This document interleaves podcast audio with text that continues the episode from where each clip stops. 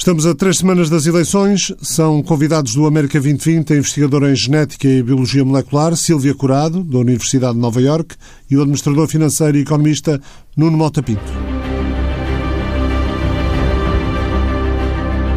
Já daqui a pouco converso com o economista Nuno Mota Pinto. Silvia Curado é diretor de investigação na Universidade de Nova Iorque, na New York University, NYU na Escola de Medicina. Doutorada pela Universidade de Coimbra, desenvolveu a tese de doutoramento no European Molecular Biology Laboratory, em Heidelberg, na Alemanha, na área da genética, biologia molecular e biologia do desenvolvimento. Após o mestrado em biologia celular na Universidade de Coimbra, em colaboração com o Hammersmith Hospital em Londres, no Reino Unido. Durante o pós-doutoramento na Universidade da Califórnia, em São Francisco, trabalhou na área da medicina regenerativa, com foco na regeneração do coração e do fígado. Prosseguiu posteriormente a carreira na NYU para dirigir um centro de investigação em nanomedicina Medicina, atualmente na Escola de Medicina da NYU, da Universidade de Nova Iorque, como já disse, dirige um programa de investigação multidisciplinar integrando investigação básica, clínica, saúde populacional e ciência de dados na área da obesidade e de outras patologias. Recentemente ajudou a formar e co-lidera o consórcio Combate Covid na área da analítica biomédica, juntando várias instituições médicas para partilha de dados, experiência clínica e estatística de saúde. É autor do livro Engenharia Genética, o futuro já começou, publicado em 2017. Paralelamente, é presidente da PAPS, Portuguese American Postgraduate Society, uma organização com mais de 20 anos que apoia o desenvolvimento académico profissional de portugueses licenciados e pós-graduados que estão nos Estados Unidos ou no Canadá e estabelece pontos entre Portugal e a América do Norte. Silvia Curado, obrigado por ter aceitado o convite da TSF. Começo por aqui. Sente interesse entre os seus colegas da organização de, da PAPS, da Portuguese American Postgraduate Society, sente interesse uh, neles pelas eleições que estão a caminho no dia 3 de novembro? Uh, sinto esse interesse como nunca antes. Sempre, sempre houve, obviamente, o, o, os portugueses que aqui estão e os, os, membros da PAPS, não é? São, são pessoas que estão pós-graduados, graduados nas várias variedíssimas áreas, mas houve sempre um interesse, mesmo sendo uma população, uma comunidade que na sua maioria não tem direito a votar, mas que é também muito afetada pelas políticas de todo, todo tipo de políticas, desde investimento na investigação, como políticas de, de imigração, não é? É muito afetada, embora não vote, é muito afetada por todas as decisões da administração, da administração, obviamente. E então eh, é uma, uma comunidade que segue sempre com muito interesse uh, o período das eleições, não é? E especialmente este como toda a gente sabe, vai ser bastante crítico para o futuro do país, para o futuro da ciência e deles próprios. É? E a Sílvia, o que é que pensa que vai acontecer? Quem sabe, ninguém sabe, ninguém sabe. Uh, essa eu não consigo responder, Ricardo, não, não, não vou. Não. A Union for Concerned Scientists, uma união dos cientistas preocupados, eh, traduzindo eh, para português. A meio do mandato de Donald Trump, criticava o governo por minar o papel da ciência nos processos de decisão, na exclusão das vozes da ciência, censura, demissão de conselheiros científicos, de danificar a recolha e divulgação de informação científica. Essa política, a nível federal, refletiu-se de algum modo nos vossos locais de trabalho? Como nós trabalhamos, uh, tens vários fatores, não é? Tens, por exemplo, o, a parte do financiamento, não é? Todos nós dependemos de um financiamento uh, eh, NIH, National Institute for Health, a entidade uh, que mais financia investigação neste país, não é? Nestes últimos anos, não é, da nova administração, tem havido uma tentativa de redução, de redução desse orçamento, mas o Congresso acaba sempre por repor um nível uh, estável, tem, tem, tem se verificado um nível uh, estável de, desse financiamento de investigação. Por isso, isso é um, é um, um dos níveis, não é? De, Uh, em relação ao acreditar na ciência, o, o, este um certo movimento de descredibilizar um bocadinho a desacreditar a ciência, do, a anti-ciência, não é? Obviamente sente-se indignação, não é? E, e, e, alguma revolta, no fundo, porque nós, uh, investigadores, cientistas, trabalhamos com factos, não é? E, e ver que há uma tendência, uma para, para ignorar, uh, rejeitar o, o facto é, e o facto científico, obviamente, é, é, é visto com muita seriedade e gravidade, não é? Como algo muito grave que tem um impacto ao nível da sociedade e ao nível nacional e ao nível global, não é? Como sabemos entre nós, entre a comunidade científica, não se sente eh, o desacreditar da ciência, porque continuamos a acreditar, obviamente, na, na, na ciência e, e damos com, com peers, não são pessoas que que pensam como nós, que têm uma trajetória semelhante à nossa e que têm uma postura em relação à ciência que é muito uh, semelhante. Por isso, entre nós, entre esta comunidade, não se sente muito. Sente-se quando vemos as notícias, quando vemos no social media, por exemplo, uh, que se está a expandir esse movimento anti-ciência e como nunca antes. Se nós uh, verifica-se como nunca antes, e não, não é só ao nível deste país, é ao nível global, não é? Como sabemos, que há uma, uma, uma tendência, um, o que se nota é que os factos científicos estão cada vez mais a ser politizados, não é? E cada vez mais há esta tendência, e há hum, o causar de, de, confusão, não é? É, o, é, é, levar a que as pessoas deixem de acreditar, é, é, é tem sido danificada a imagem da, da, e a credibilidade da ciência. Eh, é um problema, não é? Acho que é um, é um problema uh, grave, porque nós, como cientistas, reconhecemos que, obviamente, a ciência e o conhecimento científico vai sempre evolu evoluindo, e se calhar é essa uma percepção que não há uh, uh, de quem não trabalha em ciência: é, ah, mas disseram isto e agora estão a dizer aquilo. E é, é preciso reconhecer que que, que esse conhecimento científico evolui, evolui, não é? Evoluiu, vamos tendo melhores ferramentas, mais dados, eh, por exemplo, a, a doença, estou a falar especificamente da, da doença Covid-19, não é? Que é, é, é, uma doença que nos parece, ao mesmo tempo ser já antiga, quase, que já nos é bastante familiar, mas que é muito recente, não é? Tem uma média de 7, 8 meses, é uma, recente, é uma doença muito recente e todo esse conhecimento leva tempo a adquirir e a, a acumular. Os estudos, inicialmente, com um menor número de, de doentes, mais levam podem levar a determinadas uh, conclusões que vamos aperfeiçoando quanto mais uh, doentes há, quanto mais estudos há, quanto mais pessoas estudam, quanto mais cientistas estudam determinados problemas, neste caso a doença. Por isso não, não é de admirar que haja uma evolução em relação ao que se sabe sobre essa doença. Agora, o que eu acho é que, mesmo não sendo perfeita, muitas vezes a doença, não é? nós sabemos que é uma, essa evolução constante, é sempre mais perfeita do que a sua rejeição. Mas é pena que haja uh, uma quase um, uma tentativa de lançar confusão em relação aos, aos factos científicos, uh, que no fundo também causa essa desconfiança e causa medo. E falo, por exemplo, da, da, da situação das máscaras, não é? em que se diz, ah, querem, querem uh, induzir, uh, os cientistas, mais querem induzir, querem, querem sentir medo, e a máscara é um sinal de medo, ou uh, temos precauções, ou temos essas precauções, estamos a deixar que o medo domine as nossas vidas, não é? E é precisamente o contrário. Eu acho que quem está a lançar o, o, essa sensação, de, ou quem quer dominar através do medo, são aquelas pessoas que vêm assustar em relação ao uso da máscara, em relação ao, a essas precauções. É engraçado porque se usa o argumento uh, do medo, uh, ou são as pessoas que querem induzir o medo que estão a, a, a usar o, o, o, argumento do, do, medo em relação a seguir-se a, ciência e, e normas e, e, e, conselhos científicos. É? Acho que é impressionante. Esse relatório que citei divulgou testemunhos sob anonimato de mais de 4 mil cientistas em 16 agências federais eh, concluíram que o resultado é perturbador para quem acredita que a ciência pública tem um papel fundamental em tornar os Estados Unidos uma nação mais segura e mais saudável. Eh, denunciam despedimentos, censura e autocensura, interferência política, seja da Casa Branca diretamente ou de nomeados políticos para os departamentos ou agências em que os cientistas trabalham, indevida influência da indústria. Portanto, foram estes alguns dos problemas eh, denunciados.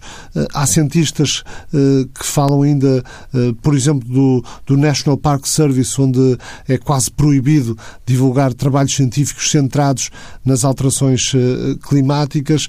os resultados dizem mesmo que, que os cientistas assumem quase uma, uma espécie de autocensura, portanto, ao saberem que trabalhos relacionados com, com alterações, com mudanças climáticas, vão levar a, a orientações no sentido sentido de, de os mudarem e, portanto, preferem não abordar esses tópicos. Mas, eh, Silvia, este, este quadro, que é obviamente preocupante, não é mitigado pela autonomia das universidades e dos próprios governos estaduais? Uh, sim, vê-se, vê-se e, e, e, e, daí eu dizer que não se sente muito ao nível académico da investigação na, numa, numa instituição médica como, como aquela onde trabalho, não se sente muito porque, porque as universidades continuam a acreditar na investigação, continuam a acreditar na ciência, continuam a acreditar uh, no, na importância da imigração para o desenvolvimento científico, isso continua a haver-se, há, há um apoio pela parte das universidades pelo menos estou a falar eh, a nível da universidade, há sempre um apoio e, e não há Uh, ninguém questiona esse valor e a, a, a legitimidade da, da ciência e, e, do conhecimento científico. Obviamente há alguma preocupação em, em que, por exemplo, uh, agências governamentais que estejam ligadas à ciência que também reconheçam esse valor e que estejam, estejam pessoas uh, a liderar competente científica que ainda sejam credíveis e que sejam suficientemente um, livres para continuar a seguir as normas científicas, não é? No fundo, que, continuem a ser imparciais e que não sejam influenciáveis. Uh, é, essa é uma grande questão, por exemplo, em relação à FDA, não é? A entidade reguladora de, de aprovação de, de medicamentos e, e, vacinas e tudo mais, acho que a grande preocupação é que continua a haver uh, credibilidade pela parte dos cientistas também, não só da população, mas da parte dos cientistas, nessas organizações e que sua, na sua liderança estejam cientistas que não se deixem influenciar e que sejam suficientemente fortes, nenhuma uma, uma opinião suficientemente forte para que possam garantir que uh, o que está a ser feito e aprovado é fiável, no fundo, não é? Mas também sabemos que uh, muitas, muitas dessas pessoas que estão em cargos de, de, de, liderança, ou algumas dessas, também se têm vindo a despedir precisamente por compreenderem que não têm a liberdade para exercer o seu pleno direito e, e a expressar a sua uh, opinião científica, não é? Isso também se tem vindo a verificar. Mas uh, acho que a grande preocupação por parte de quem faz ciência ao nível da universidade, por exemplo, é que uh, nessas instituições continua a haver pessoas que tenham esse, esse um, alguma independência, alguma autonomia em relação às decisões que são feitas, autonomia em relação a, a alguma pressão que possa ser exercida pelo, pelo governo. E é a primeira vez em tipo mais de 100 anos mais que se vê revistas científicas nos Estados Unidos a apoiarem um partido político.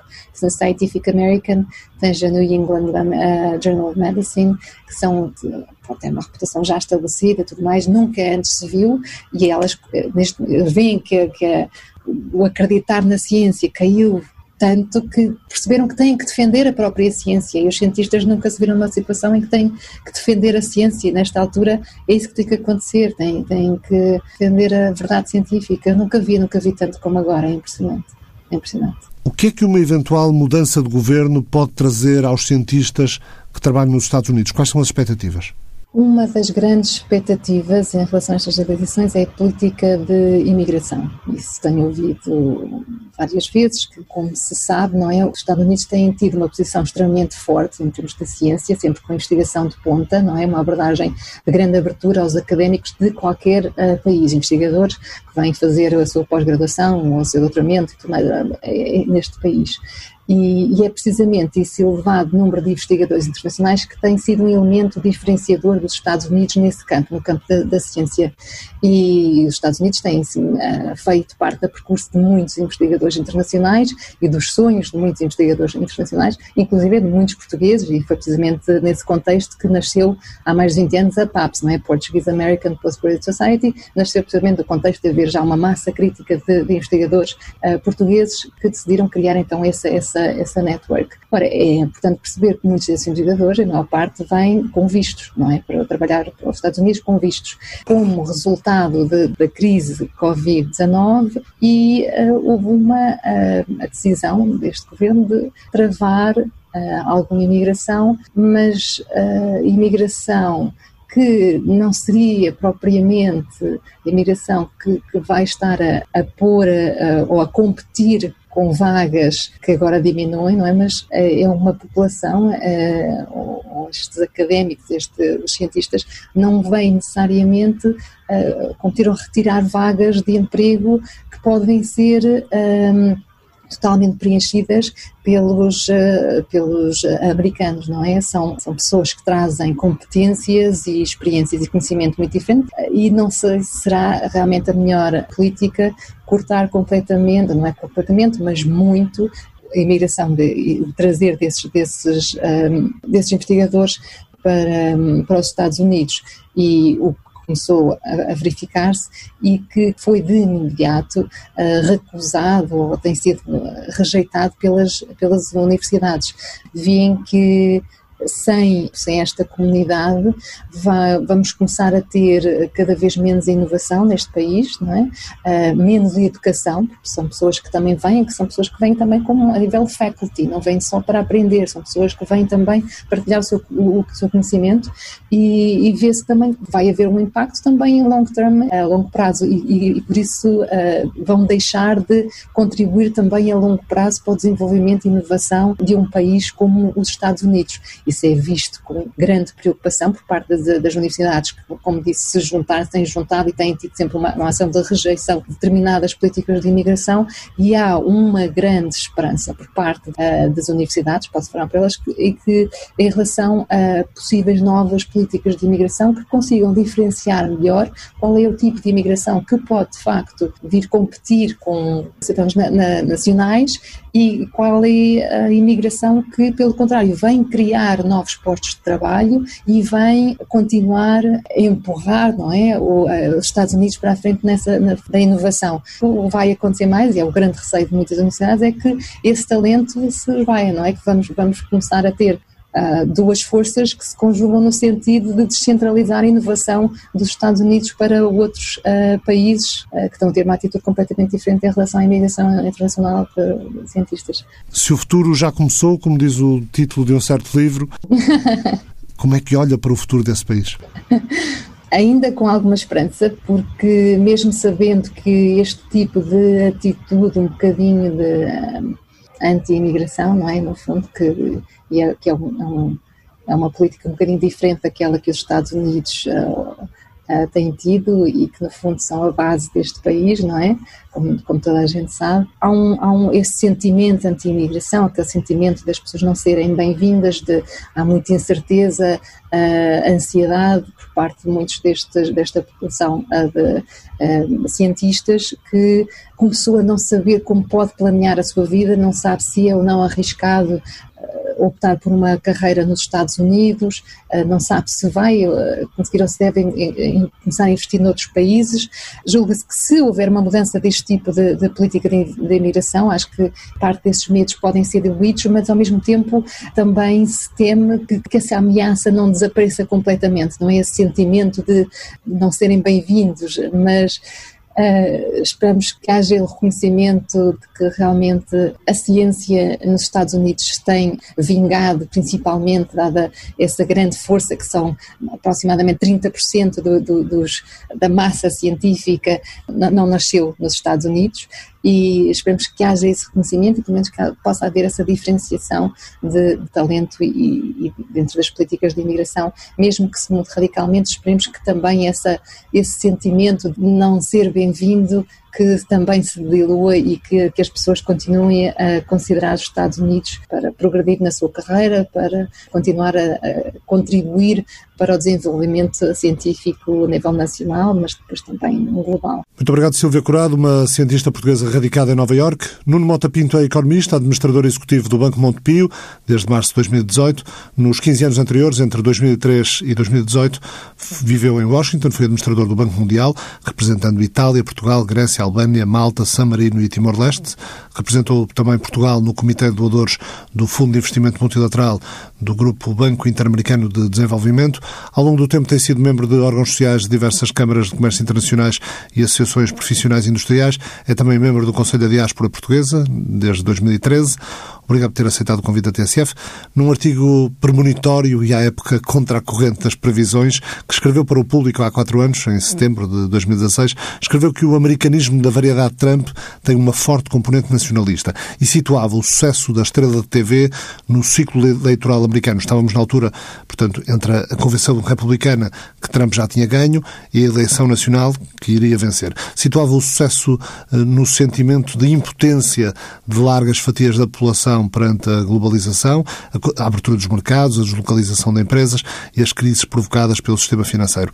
Para essa população, essencialmente branca e pouco qualificada, a vida não mudou muito para melhor nos últimos quatro anos e foi Trump a governar. Estará essa faixa do eleitorado inclinada para votar contra o atual presidente? Essa é a grande incógnita uh, desta eleição. Porque, de facto, o que aconteceu há quatro anos foi que essa população menos qualificada, branca, das comunidades uh, do Midwest, essencialmente o que nos Estados Unidos chamam o complexo do, das montanhas do Appalachian, que vem desde cá de baixo, do Alabama até lá acima, ou passam pela Pensilvânia, pelo todas essas comunidades eh, sentiam-se totalmente destituídas de atenção pela maior parte dos poderes. Tinham, são comunidades em sítios que, onde houve deslocalização de indústrias, uh, onde havia fortes, uma crise grande de opiáceos, aliás. Portanto, eram, eram comunidades destruídas e, de facto, aquele apelo nacionalista de Trump acabou por, por apelá-los por, por, chamar a atenção deles. De facto, havia muita gente que se referia, nunca ninguém falou de nós, a não ser nesta altura. Eu acho que durante estes quatro anos a situação não se deve ter alterado muito, não se alterou muito.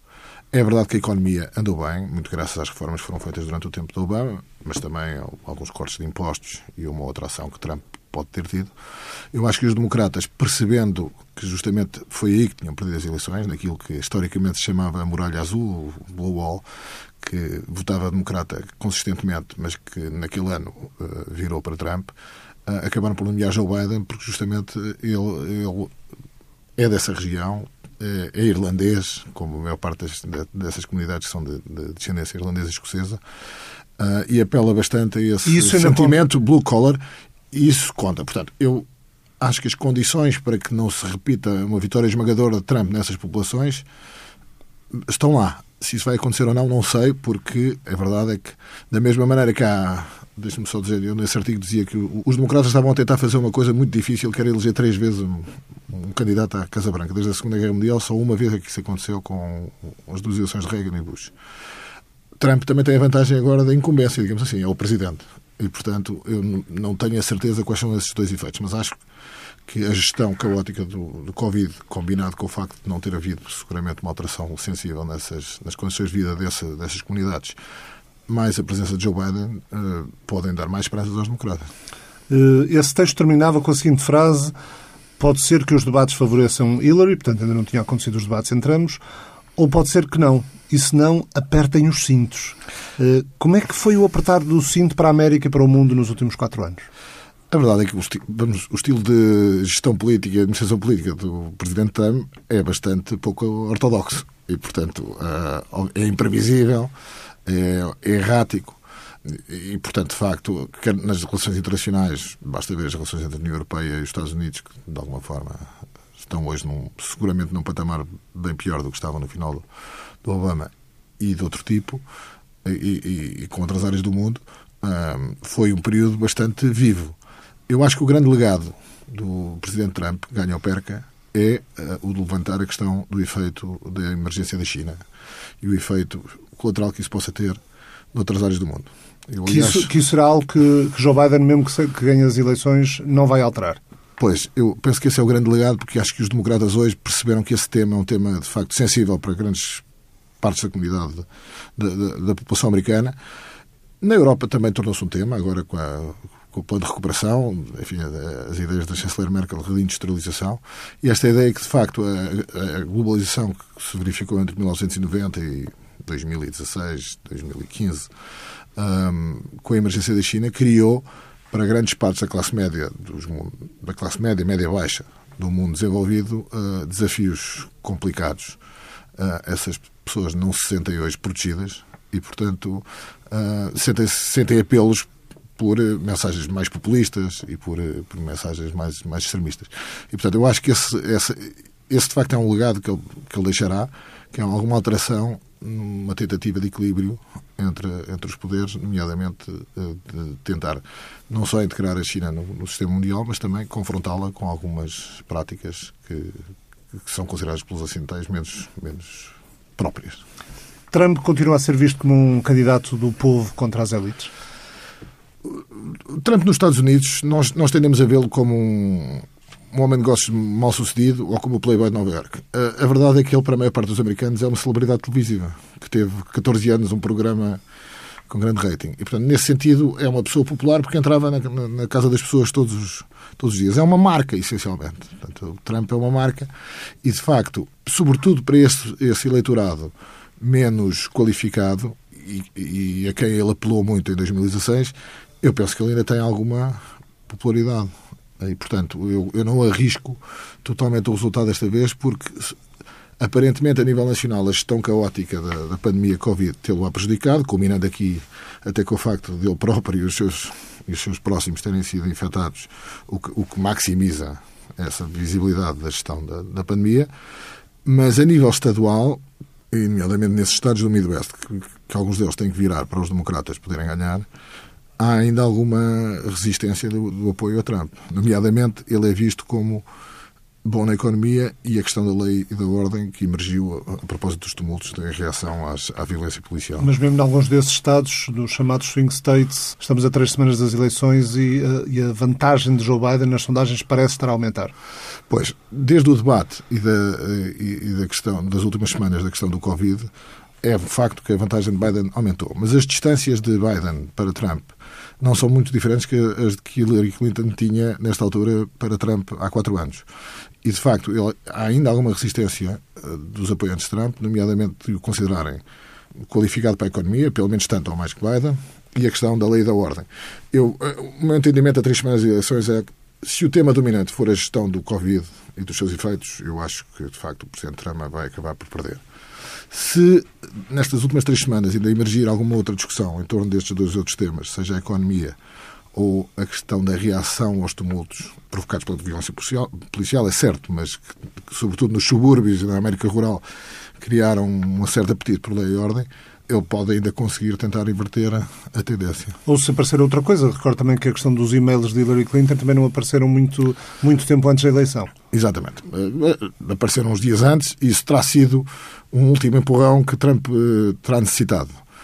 Agora, as condições para ele poder fazer este caminho, que era ganhar no Midwest, já lá estavam. Aliás, foi uma coisa curiosa, porque muitos analistas só se aperceberam depois das eleições.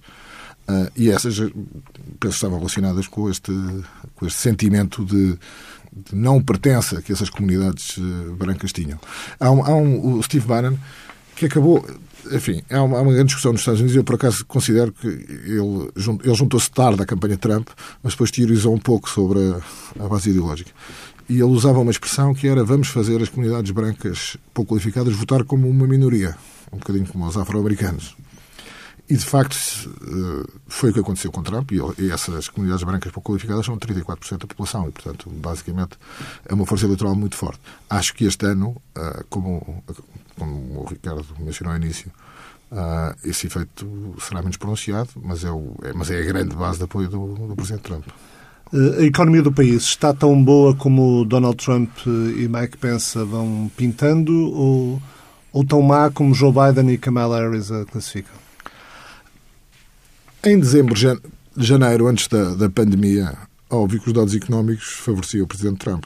Tínhamos dados de desemprego historicamente baixos, tínhamos um número de trimestres de crescimento 50 e tal, que vinham ainda da presidência de Obama. Obama uh, e, portanto, uh, a economia só por si, se tivesse andado normalmente sem, sem, sem, este, sem este interregno da, da pandemia Covid, provavelmente levaria o Presidente Trump a chegar em muito boa forma às eleições em novembro. Dito isto, a, gestão, uh, a emergência da, da pandemia alterou muito os dados.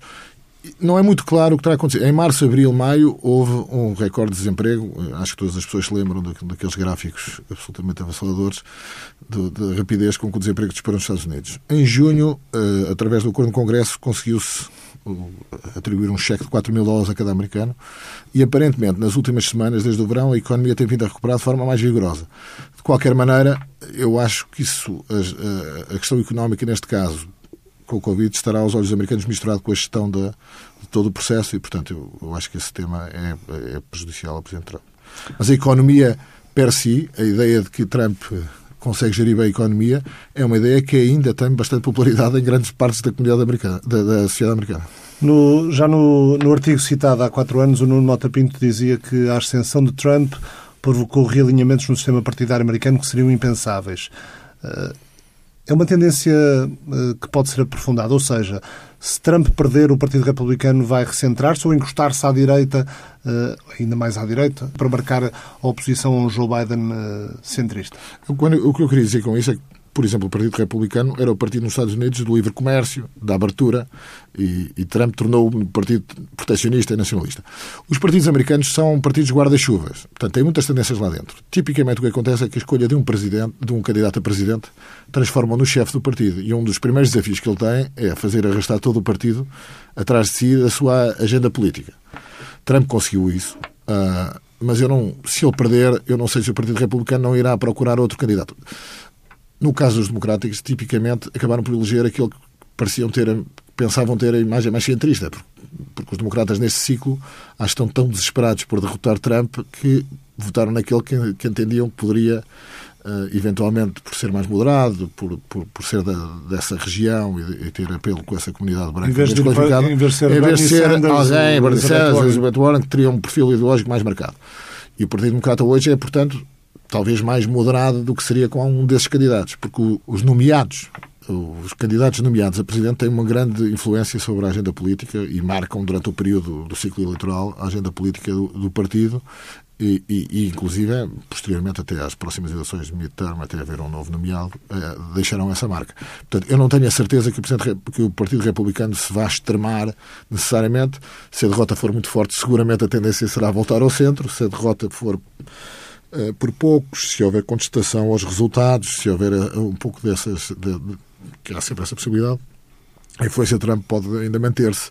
Agora, acho que há, no Partido Republicano há, há, várias tendências, muitas delas são contra não são tão extremistas como Trump e poderão emergir. Repare, estamos a falar de um país de 330 milhões com eleições no Congresso dois em dois anos, de gente precisa ser reeleita e, portanto, que se considerar que um líder do partido o está a prejudicar, rapidamente se desmarca dele e, e, e, portanto, eu não consigo prever agora, depende um bocadinho do resultado eleitoral. Se Trump sair muito maltratado, com uma derrota larga, seguramente que o Partido Republicano se afastará dele, eu não vejo herdeiros do trumpismo, porque ainda que nós possamos dar uma caracterização ideológica ao trumpismo, em bom rigor, é um fenómeno uh, pessoal. pessoal, mediático, de uma celebridade, de uma marca, que é essencialmente a marca Trump. Se Trump, se a marca vencer, se Donald Trump vencer, será o Partido Democrata a abandonar posições uh, mais centristas, protagonizadas agora por Joe Biden, e, e, e assumir uma viragem uh, à esquerda? Pode haver, eh, pode haver essa tentação. O Partido Democrata tem tido sempre eh, as estrelas emergentes. Durante, entre eleições presidenciais tem sido sempre mais da ala esquerda do partido. Mas depois, chega, Mas depois chega a hora de, de, tentar vencer uma eleição presidencial e obviamente tem de ser um pouco mais centrista. Coisa que, aliás, Obama foi em 2008. Fez a mesma coisa, correu a parte da nomeação pela ala esquerda e depois tornou-se mais centrista. Porque isto, sobretudo os estrangeiros que vão aos Estados Unidos, tendem a ir mais às cidades. A verdade é que a comunidade afro-americana são 11% da população só. Estão muito nas cidades, mas a, maioria dos americanos vivem em subúrbios ou em espaços rurais. E, portanto, é preciso ter um discurso que também apela a essas, a essas pessoas, sob pena não se conseguir construir uma coligação maioritária. E, portanto, o, o, nas eleições presidenciais, o Partido Democrata tem tido sempre tendência a escolher candidatos mais centristas, justamente para a necessidade de ganhar em sítios que não são tipicamente democratas. O Partido Democrata é, é, é, é um partido bastante mais urbano, dos centros urbanos e das costas, nas, no, na sua composição congressional, é? e quando chega à eleição presidencial tende a, a, a, tentar ser mais centrista, justamente porque tem que ganhar em sítios onde normalmente os seus candidatos para os congressos ou para o Senado não ganham. O Nuno trabalhou em organizações multilaterais, como o Banco Mundial, o Banco Interamericano para o Desenvolvimento. Eh, na semana passada, o Nobel da Paz foi atribuído ao Programa Alimentar Mundial. Uh, o que é que isso pode significar em termos de, de reforço à agenda multilateral num tempo de, de muitas críticas ao multilateralismo uh, por parte do, do atual poder norte-americano? Eu acho que o, a dimensão e a, a, a, velocidade com que esta crise impactou naqueles que são mais desprotegidos a nível mundial, acho que fará todos pensar que os mecanismos multilaterais, sobretudo os de desenvolvimento, terão ter um, um enorme reforço. Uh, a, globalização económica, com todos os defeitos que teve, contribuiu para retirar milhões e dezenas e centenas de milhões de pessoas da pobreza ao longo de duas décadas. A verdade é que uh, as estimativas que há agora é que a pandemia Covid fará uh, cair 150 a 200 milhões para a pobreza extrema, que estamos a falar de pessoas que têm menos de um dólar por dia para viver. Obviamente que este Nobel da Paz, uma organização internacional, uh, é um sinal correto, que eu espero que mobilize as consciências dos governos e das, da comunidade internacional para apoiar as organizações internacionais.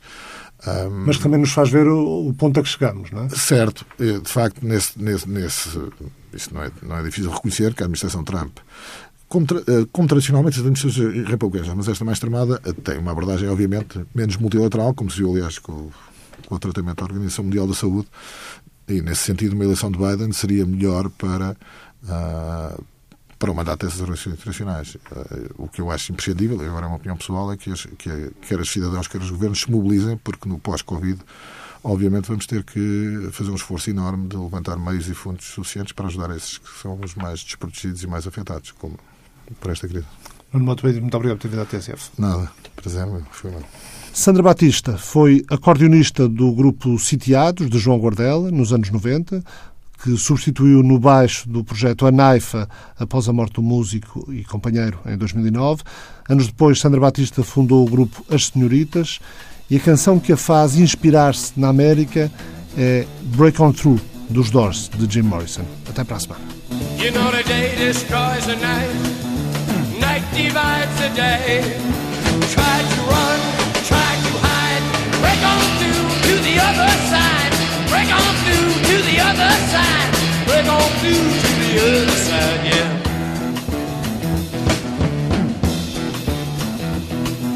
We chased our pleasures here, dug our treasures there. But can you still recall the time we cried? Break on through to the other side. Break on through to the other side.